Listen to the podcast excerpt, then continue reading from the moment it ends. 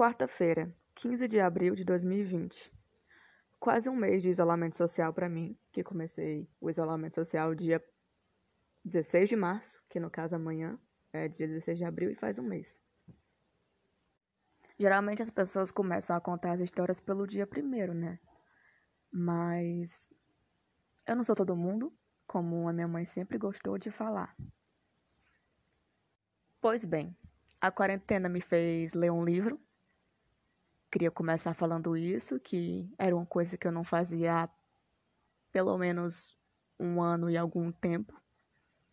Mas eu cedi a essa tragédia, que é ler essa coisa antiga, essa coisa arcaica, isso que só os australopitecos faziam, que é abrir um livro e ler, né? E eu li um livro importante, eu li um livro com declarações que vão agregar meu conhecimento? Não. Claro que não. Eu li John Green, Teorema Catherine, que é um livro que eu já li cinco vezes quando eu tinha 14 anos. E eu gostava. Então, por que ler um livro novo se você já pode ler um livro que você já leu cinco vezes, né? Eu não gosto de começar coisa nova, nem de fazer coisa nova, porque vai que eu não gosto. Aí eu perdi tempo. Não que eu esteja me preocupado em perder tempo, né? Porque agora a gente tem todo o tempo do mundo, já que ninguém está fazendo absolutamente nada. Mas eu não queria ler um livro novo. Não estou afim de ler livro novo, aí eu li um livro que eu já li cinco vezes. E provavelmente se eu ler outro livro, eu vou ler um que eu já li mais cinco vezes, que eu já sei a história, e eu não vou me desapontar no final. Que é o meu maior medo com histórias e com pedidos em lanchonete. Eu sempre peço a mesma coisa, porque vai que eu peço algo diferente, aí eu gastei 15 reais no sanduíche que é horroroso. Ou no milkshake que é horroroso. Entendeu? Por isso que eu tenho esse problema de não querer coisa nova. Eu nunca entendi as pessoas falarem para você sair da zona de conforto. Se o nome da zona de conforto é zona de conforto, ou seja, confortável. Por que eu sairia de algo confortável? Não faz o menor sentido. Enquanto tiver conforto, eu vou estar no conforto.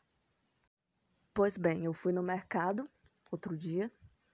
Eu me senti saindo de uma caverna. Me senti vendo a luz. Eu vi uma bola gigante no céu. Eu presumo que seja o que as pessoas antigamente chamavam de sol. Fazia muita luz e muito calor eu fiquei empolgada indo no mercado vendo fruta.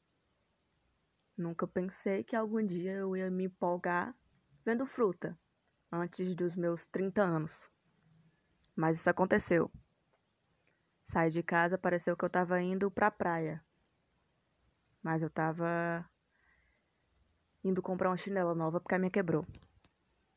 Eu quero aqui deixar também a minha solidariedade a todos os meus amigos e amigas que só pegam véi, né? Porque a instituição véi é a que mais sofre atualmente, é a que mais está em perigo, embora tenham outras, mas o véi e a véia estão em perigo, mais que todos. Então, amigos e amigas, eu espero que seus respectivos véis estejam em casa, sendo cuidados, não estejam saindo, para que quando tudo acabe, você Vá abraçá-lo, beijá-lo, sentir aquele cheiro de sabonete senador, né, que o velho gosta, aquele cheiro assim de alfazema, cheiro de velho. Com isso tudo eu também estou sentindo falta de coisas que eu achei que eu não iria sentir falta. Tipo pegar ônibus. Eu pegaria agora tranquilamente o 071, saindo do Antônio Bezerra, indo para Iracema, num domingo à tarde, lá para as duas da tarde. Tanta saudade que eu tô. Pegaria aquele ônibus, sentiria o cheiro de loló, né, passando para um lado e para o outro, cigarro aceso dentro de um ônibus fechado, que é o ideal. É o que o Ministério da Saúde pede que você faça, sendo um cigarro num ônibus. Eu pegaria com um sorriso no rosto, tamanha falta que eu tô de pegar um ônibus. Saudade também da faculdade. Uma frase que eu nunca imaginei que eu iria falar, porque só o que eu faço é reclamar da faculdade. Mas estou com saudade da faculdade. Espero que ela volte ao normal. depois disso tudo passar e para que eu volte a reclamar dela, porque é isso que eu vou fazer. Eu vou agradecer por dois segundos e logo após eu vou reclamar de tudo como sempre fiz, porque é mais que a minha obrigação como universitária. Felizmente, nenhum dos meus professores aderiu à falta de empatia, que é a aula EAD.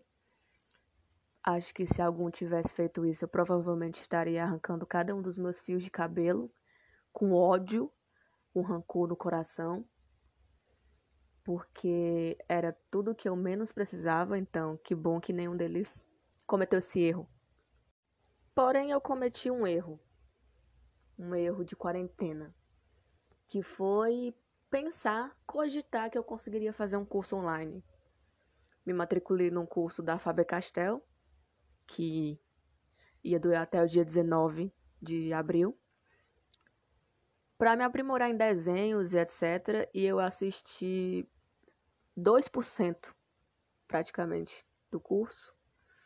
Aí me mandaram um e-mail dizendo que o meu prazo estava acabando, então provavelmente eu vou passar o dia inteiro de amanhã assistindo todos os cursos, porque eu trabalho na adrenalina. A adrenalina move meu corpo. Eu gosto dessa sensação de me auto-sabotar e deixar tudo para a última hora. É maravilhoso ser eu.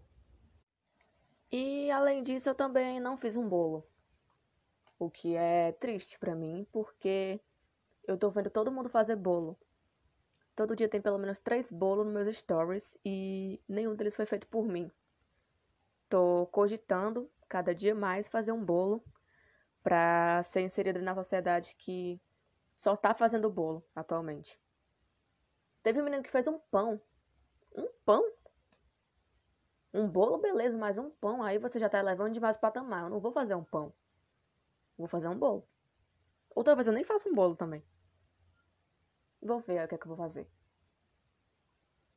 Provavelmente eu só vou ficar fazendo o que eu fiz nos últimos quase um mês, que é deitada na minha cama até ela tomar o meu formato, jogando todos os jogos que eu consegui baixar no meu celular, depois enjoando deles e baixando jogos novos, assistindo o mais puro suco de futilidade do YouTube, do Instagram e Big Brother.